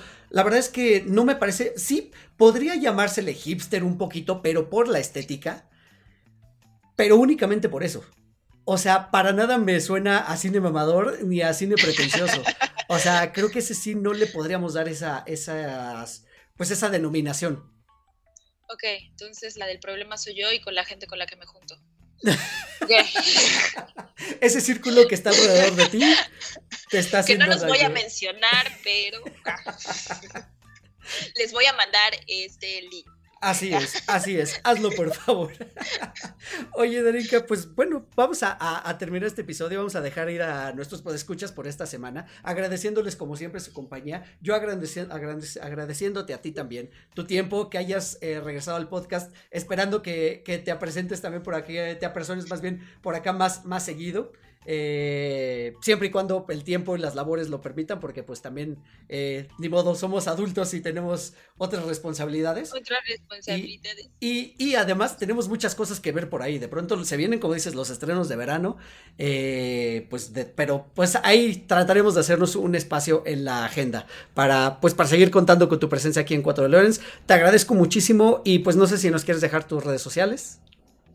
Eh, claro que sí, puedes en Facebook, Instagram, eh, estoy como Darinka Sabanero y lo voy a pactar de una vez porque no quiero que pase mucho tiempo, pero tengo que regresar sí o sí para la reseña de Barbie. O sea, esa es mía. Es correcto. Bueno, y de los demás que se unan, pero no me uno. Bueno, no, pues ya, ya está apartadísimo porque también Barbie, de que sale este episodio, creo que ya no faltarán más que tal vez una o dos semanas entonces, pues vamos a tratar de vernos luego, luego de que se estrene la película para tener como la emoción eh, a flor de piel y, y, el análisis, porque es una película que no sé qué esperar de ella, pero quiero verla. O sea, he visto muy poquito, he visto como el primer tráiler, las fotos que se han filtrado y, y, me emociona, me emociona ver, ver, ver qué, qué, va a pasar con esa película, porque además, pues, el cast eh, de Barbie es Margot Robbie. Y, sí, y bueno, Ryan Gosling, o sea. ¡Wow! Sí. sí, sí, tenemos que hablar pronto de ello. Totalmente, total. Bueno, pues te esperamos de regreso para hablar de, de, Barbie dentro de un par de semanas. Y pues nos despedimos por el momento, eh, diciéndoles de nuevo que se unan a las redes del podcast, 4 con número de Lorenz, así como se escucha. Y pues que si quieren hablar de algún tema o que tienen alguna sugerencia, ya saben que me pueden contactar también por medio de redes. Yo soy Eric Motelet, arroba Eric Motelet en todas las redes sociales.